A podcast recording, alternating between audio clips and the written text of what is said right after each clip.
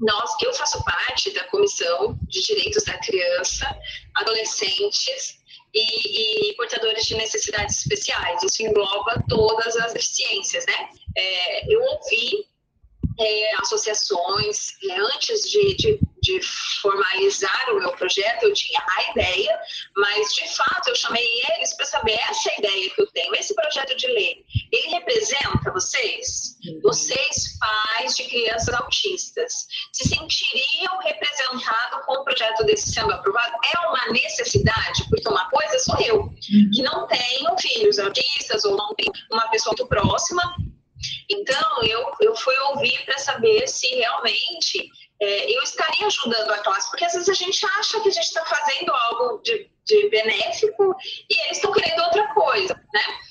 Aí, é, ouvindo várias mães, né, elas me falaram que é uma dificuldade o lazer do autista. Sim. Por quê? Porque todo lazer envolve uma certa coletividade.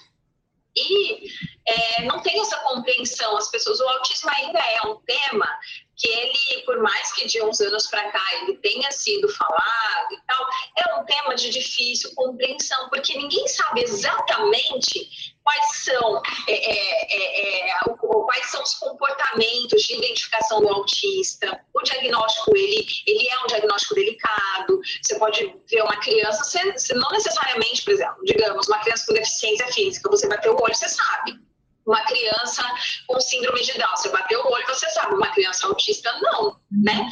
Então, eu falei, vamos abordar o tema e tal. E, e aí ela falou, eles são crianças enérgicas, eles são crianças que eles precisam de, de, de uma atividade externa, e isso os ajuda